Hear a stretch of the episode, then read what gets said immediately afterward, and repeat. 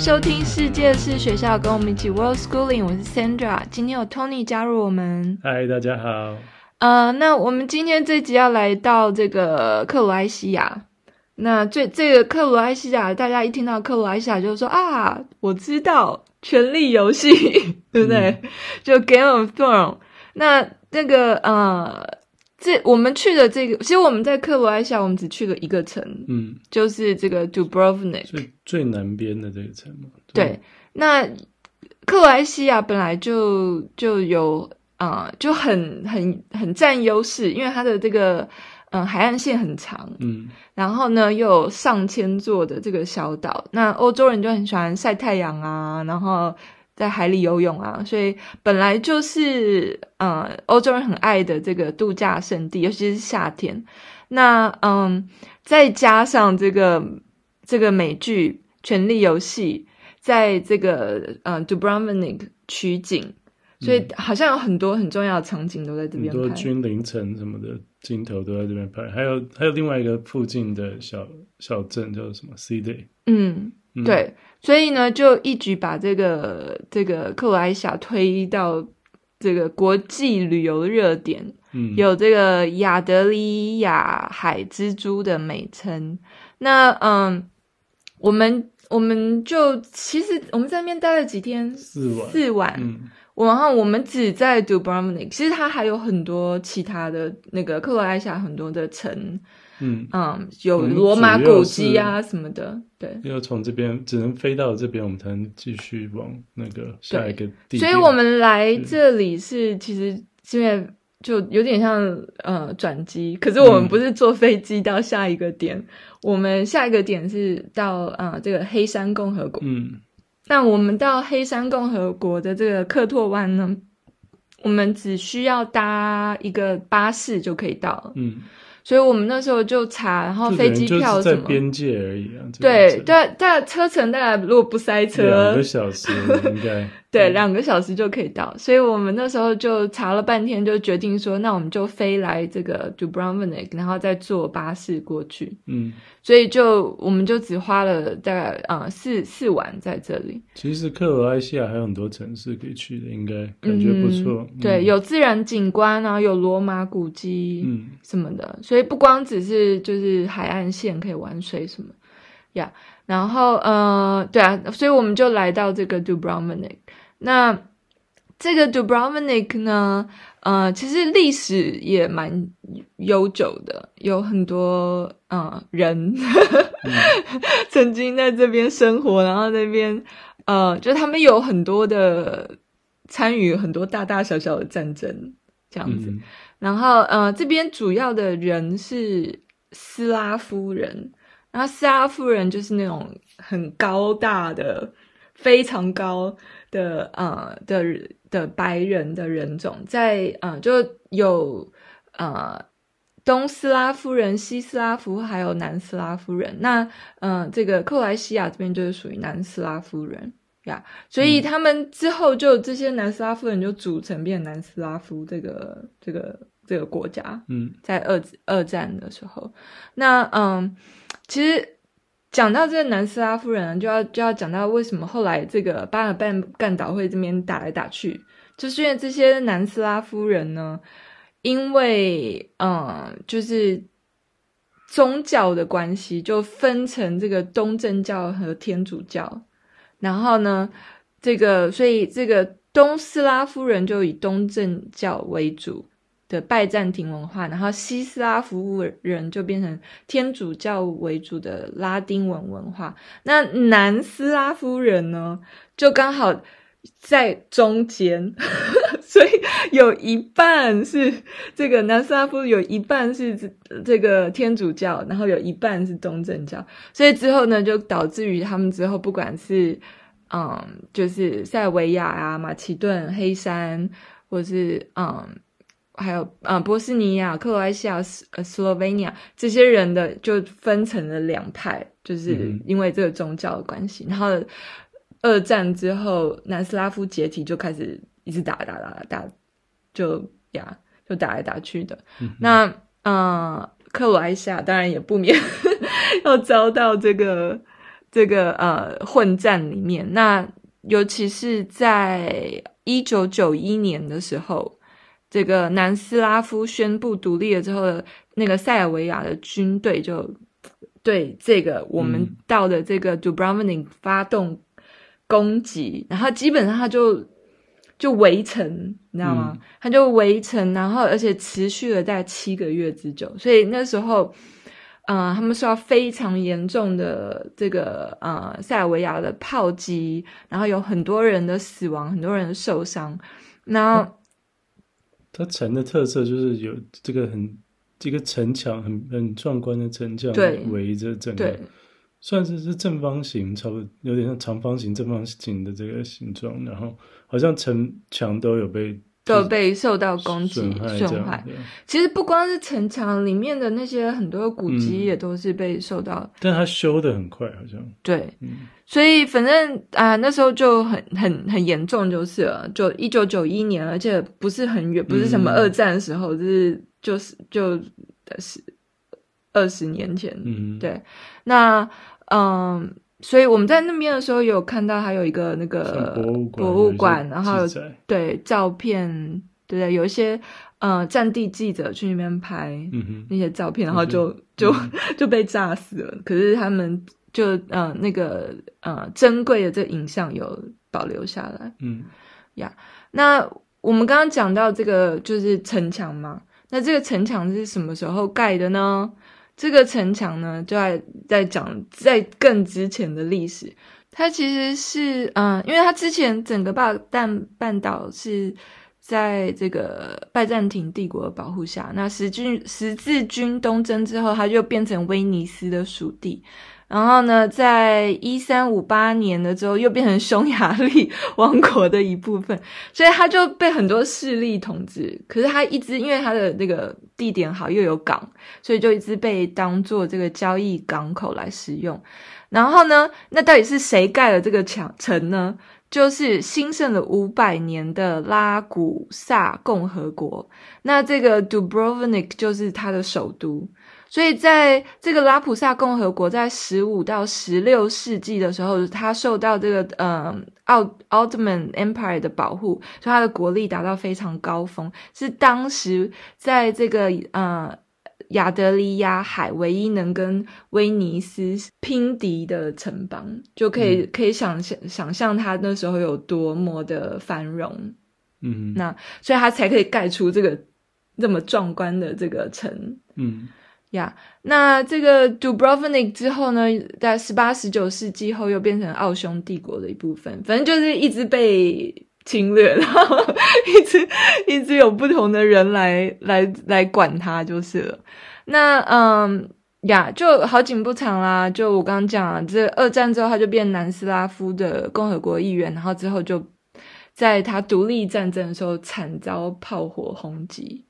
对，那其实之前他也有被，好像很多战役都都有受损，但是，嗯，嗯，就到现在我们去看的时候，整个城根本就是蛮完全没有战争的迹象，嗯、完全没有战争的痕迹，然后呢，就变成一个知名的观光胜地。就有些墙感觉比较新的，嗯，虽然就如果拿那种。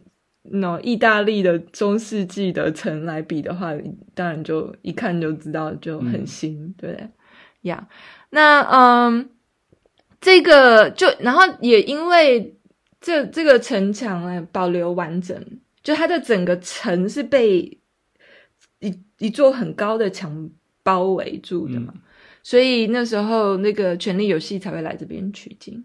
嗯哼，那嗯、呃，我没有看《权力游戏》，所以这部分要托你解释，到底有哪些景是出现在这个这个 Dubrovnik 的，是在这边拍的？就有很多镜头，太太多镜头在那里拍了。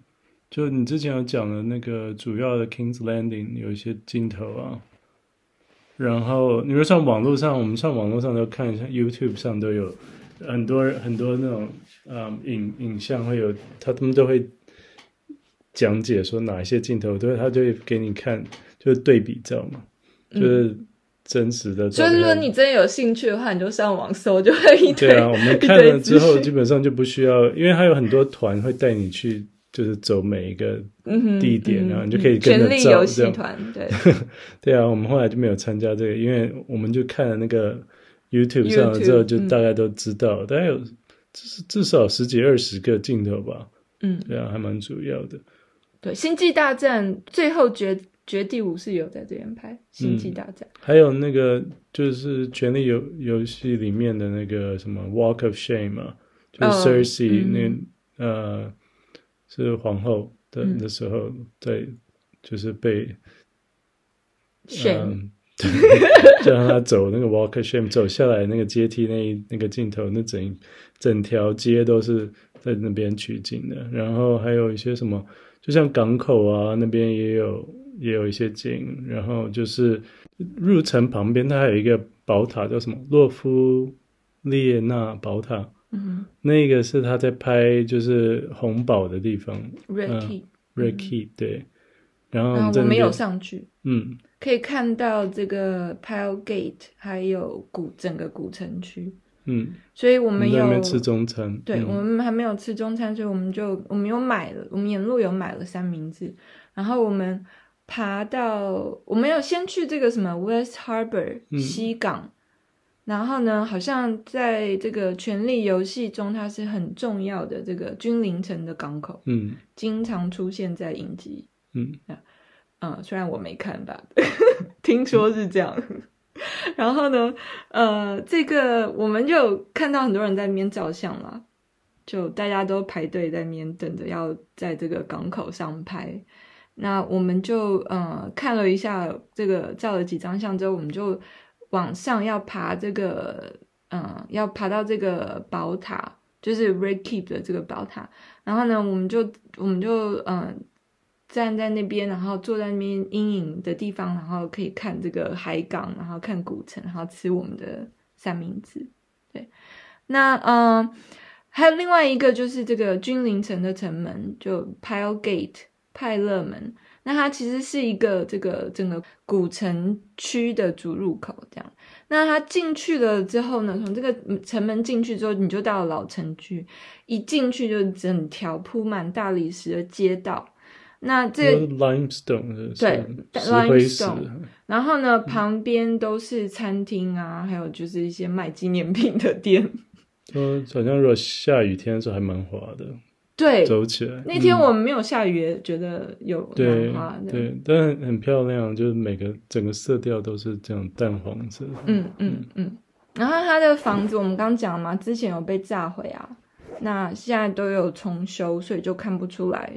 有什么 历史 被炸的痕迹，但是就现在就变很光光，我觉得。对啊，嗯、就没没什么，没有什么特色。还有你，你你可以去走它的，爬它的城墙，然后爬一圈，就是走绕整个城一圈，大概要快要两个小时，看你走多快，一个半到两个小时。然后还蛮贵的，嗯，现在好像听说一直涨，听说之前好像。几年前好像没有观光，没有那么多观光。客，对啊，那、嗯、来的时候，因为还没有拍这个电影之前，然后那时候好像说，好像有一段是不知道是免费还是说非常便宜，对，真的。然后说好像城里面就几间餐厅还是什么，现在完全不一样，嗯、现在就是非常就是一个，你不用担心没有东西吃，嗯，然后现在光是爬那个城墙就要一个人就要三十欧，嗯，三十五。三十五是用来买套票。Oh, oh, 你要说买，你可以买一个套票，就包括爬爬城墙，然后还有很多其他的点都可以，嗯、都可以去博物馆什么的。对啊，对，所以我们就买了套票啊，因为想说光很划算呢、啊，对啊，光爬那个墙就要三十、嗯，我们就多付五欧。对，然后那时候我们就打好这个如意算盘，所以我们就买了套票。然后那一天我们就从住的地方要去爬这个城墙，然后我们还想说要。不要正中午去爬，嗯，因为其实那时候很热。大部分的人都会跟你讲说，要么就是一大早去爬，嗯、然后天还没，就是天太阳没有到头上的时候，对，然后或者是很晚，就是晚一点五五点到七点之间，还是什么之类的。所以我们就想说，好，那我们就去那个逛这些博物馆什么的，嗯、可以吹冷气，然后等到比较太阳快下山的时候再去爬这个墙。然后我们就买了套票，然后我们有去几个，有一个什么修道院这个方济会修道院。那其实嗯不大，但是它有一个回廊，还有花园，还算蛮漂亮的。嗯、然后里面有一个老药房，从十四世纪就开始营业，嗯、呃，现在就卖一些保养品啊什么的，嗯，然后我们还有去一个这个布斯波杂宫 Sposa Plaza。那它本来是管理这个 Dubrovnik 物资还有财产进出的，就是有点海关办公室，还有仓库。然后现在变成一个国家档案馆，也是一个就是 museum 一个。嗯、哦，然后那个，他我们还有去这个呃总督府 Rector's Palace，这里就蛮漂亮的，它有歌德还有文艺复兴的风格。然后呢，嗯，号称是这附近最美的建筑。嗯，然后呢，呃，这也是共和时期政府的所在地。然后现在变成一个文化历史博物馆，我没有去。然后里面有一条阶梯，说是出现在全游。嗯、那现在你在里面是可以看到十九到呃十六到十九世纪的文物。那我里面印象很深刻的是，它有一对这个铜人，就是那个。就两个铜人，然后拿着锤子。这两个铜人是干嘛呢？就是他们有一个钟塔嘛，然后呢就定时定期会敲钟。那两个铜人就是从上面闻闻要保护，所以把它拆下来，然后再放两个这个仿的上去。对，就很可爱，两个铜人还蛮有历史的。我记得我有看那个那个还有介介绍。那那个嗯，那个阶梯真的是很漂亮啊。就很有这个巴洛克的风格。那呃，里面因为总督府啊，就有一些嗯、呃，那个很漂亮的椅子啊，然后柜子啊、灯啊、装饰啊这样子。对，好，那我们那边晃一晃之后，哦，我们还有去一个那个嗯、呃，介绍动物动这边这区动植物的 museum。嗯嗯，但里面没有没有很什么值得看的，然后也没有什么冷气，所以我们就进去晃一晃就出来，然后嗯，就看一些什么猫头鹰的标本啊，什么蝴蝶标本的之类的。对，那嗯，我们就啊来爬这个城墙嘛。这个城墙它有两个入口，我忘了。嗯，它它有两个入口，然后呢，你只能只能照着一个方向走。因为呢，好像，嗯，它有规定，你只能逆时针走，不可以，不可以反着走。然后它有标识，但是我还是有看到有些人 没有遵守规矩。嗯、那那天很热啊，对不对？你如果走完整个城墙，在上面晒都要两个小时，可能。嗯，因为没有什么可以遮阳的地方，嗯、只有中途有两个卖饮料的地方，嗯，有一间，对，但也没有很多人啊，嗯嗯，大家都撑着。走过，那当然景色就很美啊。嗯，这就很漂亮啊，嗯、整个城的整个景观都在都看得到。对，你就可以看到那个红色屋顶啊，还有嗯、呃，主要的几个教堂啊，嗯，还有是很值得爬的修道院什么。嗯，对。然后远方就有有深蓝的这个海，亚德里海。嗯那呃，就是拍不完啊，每个景 每个位置都很好拍。对，那走一走，你就会走到又另外一个这个全游中的景点，好像是呃一个一个跟什么那个龙妈有关的。对，不朽之殿的的的原型的，就是之前好像他们他们把龙妈的那三三只小龙被就是拿走就是带走。然后有一个男巫告诉，就是在那边，嗯，跟他说什么三个背叛的预言之后发动攻击，然后被烧死了。就是这个不朽之殿就是在那边拍，基本上没有做太多 CG，因为像红 Red Keep 那边他们就有是用那边的当场景，但他还加了很多 CG 电脑动画加上去有改特效的改变。嗯、对，嗯、这个就很明显就是看得出来就是。那个不朽之殿外面的景色，这样，所以他们是把小龙关在里面，他把它带走，对，嗯嗯，关在里面。OK，好，那我们因为爬一爬之后，然后就好热哦，所以我们就中间有停下来休息一下，买个饮冰啤酒，嗯，买个饮料，然后才可以 继续再往前。嗯、然后走到靠海那边的时候很，很有趣，有很多人在跳水。从这个嗯，嗯，因为它整个墙是在这个海岸嘛，所以它就有人从、这个、墙外甚至，对，因为它他们那个墙都会有一个洞，就是可以通到外面。嗯嗯嗯，然后他们在好像至少有两个地方，他们有在那外面就是设一个像一个吧酒吧这样。在在在那边喝饮料啊什么，然后他们就会爬在石头上，很多年轻人。游泳、跳跳水下去游泳的。对对，然后还有各各式的那个 花式跳，找各种高的位置，就是看谁可以在从高更高的地方跌跳下去这样。对对对，然后所有观光客就在那边看、嗯、看他们跳，嗯。呀呀。那呃，我刚刚讲这个，你在这个墙墙上的时候，你会可以看到这个就是教堂啊，还有修道院。那其实，嗯，这个城里面啊，最大的这个这个教堂叫做呃杜布罗夫尼克主教教堂。那它其实是典型的巴洛克建筑，那它的圆顶就很好认。就一个这个高高的圆顶，然后我们在这个城墙上的时候都可以看到它这个这个圆顶。嗯、那它其实这边有一个港口嘛，就到这一区有靠海的这一区就有这个呃旧港，可以看到整个海，然后也有沿路沿就是这个港口附近有很多餐厅，海鲜餐厅。然后嗯，因为它这边吃什么？这边其实。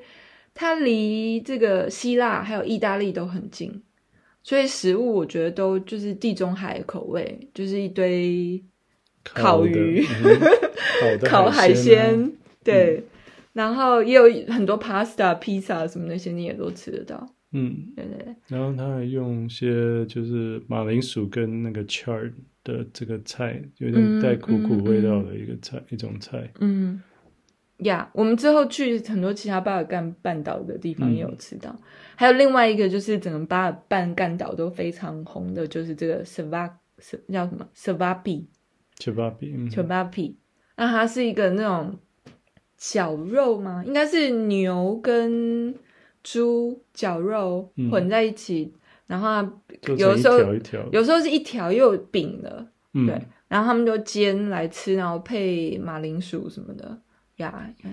所以那个好像也是，就是他们这边主要的一个菜。嗯、那嗯，我自己有后来有去，有一天我自己一个人爬到这个所谓的朝圣之路，爬到这个，因为其实你可以坐缆车上去，但我那时候就不知道为什么哪根筋 不对，我就我就想要爬爬山，所以我就爬了这个朝圣之路，它是一个。很夸张，如果你看地图，它真的是发夹弯，这样沿路发夹弯，它一路路爬上去。那爬上去沿路的路上呢，你就可以看到整个这个嗯，Dubrov Dubrovnik 的城，然后景色非常的美。然后我印象非常深刻的是，嗯，就爬到最顶端的时候，你从上往下看，然后那时候刚好夕阳。然后那个又有一点云，就整个云那个嗯，就是阳光从那个云层中洒下，然后到那个 到那个海面上，真的是非常的美，感觉好像就是那种随时有神迹要出现的。嗯、对，所以嗯，我印象非常深刻，就有爬这个朝圣之路，它真的是朝圣之路，因为沿路它都有标。就有标示说，以前人来朝圣的时候要爬这个呀，yeah. 所以呃，我们最后一点时间要来讲这个，我们第一次自己租一个小船，不知道那可以坐几个人？你觉得六个？可能，嗯嗯，差不多对，六个就已经不能最满了。就那边有很多团啊，是会带你去，因为那边有很多岛嘛，有三个小岛在附近，像有然后有蓝洞啊什么的。有些几个点，然后他们都有很多团，你可以参加，然后就带你去三个小时的团啊什么，然后你就带你就他就有人带你嘛，或者是说，但我们后来就决定说找一个自己租一台，然后就是他就大概给你讲解一下，就怎么开到海里去。对，然后我们从来没有开过船，嗯、没有。然后在两个不会不是很会游泳的小孩，租八个小时，然后你就可以自己开出去，嗯、然后就没有人带你这样，嗯、然后就价钱就很很划算，好像才呃两百四十欧左右这样八个小时，对啊，就等于一个小时不到一千，嗯，就还感觉还蛮好的，因为。跟跟有人带你出去三个小时差不多价钱吧？对对啊，然后就讲说，哎，好像蛮好玩的。嗯、但是之前比较可以控制你自己的时间，然后你要去哪里？因为我们不一定每个就都会就都会要去游去蓝洞啊，嗯、就时间比较难掌控嘛。如果说是跟团的话，然后自己开船好像也蛮好玩的。对啊，小朋友都很兴奋，就是一个。怎么讲？一个体验，对对对。那你要不要讲讲看开船是怎么样？前前一天晚上，我就很就是赶快在做功课啊，因为没有开过啊。他很谨慎啊，Tony 是很谨慎，我就很神经大条的。对啊，因为想说不知道他讲解的好不好，什么会碰到什么问题啊？嗯、因为像把那么小一艘船，嗯，要先了解一下我们租的到底什么样的船，什么样的马达都搞不清楚，从来没有开过。嗯然后就这样开到海里，然后浪是什么情况？其实我租的时候我就有查，那当天的浪其实是很小的，比较起来、嗯、看起来是 OK 的。对啊，要不然浪大的话又更难开。实际上那天的浪其实那算小，对啊，对啊，对啊，嗯、所以算是还不错，就是对啊。然后，然后那个小船开的很慢，所以也比我想象的快。其实真的吗？我觉得很慢啊，没有很慢，比起大船，后来觉得慢，是因为你看的大船的那些 speeder 那些都是两台马达，然后什么有方向盘的，我们是完全连方向盘都没有，就是就是直接那叫做 tiller 的 motor，这样你就是是你身体要扭过来船尾，然后有一个，用手抓的控制的，就是然后你控制是相反的，就你想要往右，你就往左转这样。嗯，是，对啊，所以对，就是我跟后来后来我跟 Leo 都有都有开，对啊，所以我大概就看一下，然后你说抛锚啊，怎么把它抛下去，怎么可以、嗯、才可以固定住，要不然到时候被飘走，一直飘走怎么办？对，啊，还有什么碰到海浪的时候，你要知道怎么怎么面对哪一个方向，不然的话你会翻呢、啊。嗯，其实如果浪大的话，有可能会翻的，对啊，但是那那天还好。呀，对啊，所以我们就有开船，然后我们去了几个岛，两个，那边有三个岛，然后第一个岛要半个小时，然后反正就是还是需要开一阵，还开蛮久的。我们开的速度是是不快，感觉起来还算算还不错。其实才好像是多少啊？好像七八个纳还是多少？反正就是蛮慢的。对啊，人家对啊。后来我们坐的那个快艇的时候是多少？大概是好几倍的速度。三十好像左右，不过我们就慢慢的噗噗噗噗噗，然后到了第一个岛。第一个岛叫什么？嗯，Kolochep，好像 Kolochep 那边就有一个蓝洞。蓝洞，然后我们就就很多船在那边等着要进去。你是船是不能开进去，那很小一个蓝洞。所以你必须不要把船停在这个洞口外面，然后人游进去。然后旁边洞口外面很多艘船，然后你会飘来飘去，飘来飘去。你抛了锚之后，它也会去碰到别人。然后我们就很担心，不要不想要靠太近，这样因为技术也不好，对对，第一次开也不会那么快掌控。所以后来 Tony 就停得远远，就没有很。然后然后我们要游进去那 个蓝洞，游个游个半死游进去。后来我们三个有游进去。Leo 本来有下水，他对他下水，他没有那么爱游，因为他们他们不太会游泳，嗯、然后他比较怕水的。他小时候有创伤，然后反正他就他就换好，就他他有愿意下水，已经已经很大的进步。我们很对啊，后来游一下觉得好像他说太冷太冷，然后又。嗯可能路程长一点，后来我们就三个自己流进去，觉得那个是那个洞是要完全低头才能进去，嗯嗯，很小，你要你要等于潜下去过那个洞口，你然后再浮出来，浮出来里面空间也很小，嗯，不大，可是里面真的是大概就十几个人可以一次在里面嘛，基本上就是很多人的腿在那边踢，对啊，就是太多人了，可是是蛮漂亮的，嗯，就整个海就是。这个海水都是，呃，就有点荧光蓝，就还蛮好玩的，因为这是我们第一个游进蓝洞的体验。后来之后还有别的蓝洞，就比较大的。对。然后燕燕也游进去。对，后来上了船之后，过了一阵子之后，我们才发现，好像 Leo 把他的手机放在他的 口袋里。他这边找半天，说：“妈妈，我的手机在哪里？”我说：“他放在他的泳裤，然后跳到水里。”对，然后完全没有拿出来。对，完全没有想到，而且，所以他的呃手机就掉在这个 Adriatic Sea 里面。嗯，呀，好，那我们还有去另外一个岛。后来去了另外一个岛，是有海滩的，嗯，蛮不错的。嗯，那个很漂亮。那个岛你需要就停在，也是抛锚，对不对？嗯，抛锚，然后你要那个水就很浅，然后你可以直接人就走下去，然后走到这个沙滩上。嗯哼，然后上面就是满满在晒太阳的白人。嗯，嗯，然后有，有因为直接走、嗯、走上岸有卖饮料，对，没有试过这种直接走上岸的。对对对对，还蛮好的。哦，还有那个水好清澈哦。嗯哼，有鱼，鱼你直接低头就可以看到，嗯，很多鱼。对，所以我们就在那边游泳，然后玩水。后来我们没有开到第三个，太远了。对，我们没有时间，因为我们后来有再绕了一圈到那个第二个岛的另外一边有看一下，然后还再去再游了一下。对，那那边就没有，就不是沙滩了。嗯，就就比较像是一个港口。嗯。我们就光开船就蛮高兴。他们有很多的这个，嗯，你知道什么？sea sea urchin，嗯哼，海胆。对，所以我很好奇，他们是不吃海胆吗？嗯哼，因为水里都是海胆。好啦，反正就是我们的在这个 Dubrovnik 的的算一大收获，就是第一次开船，嗯哼，然后损失就是 Leo 的手机掉在海里，没错。好，那我们这集就讲到这里。我们下集要去这个呃，Montenegro 黑山共和国。好，那我们下期再见，谢谢大家收听，拜拜。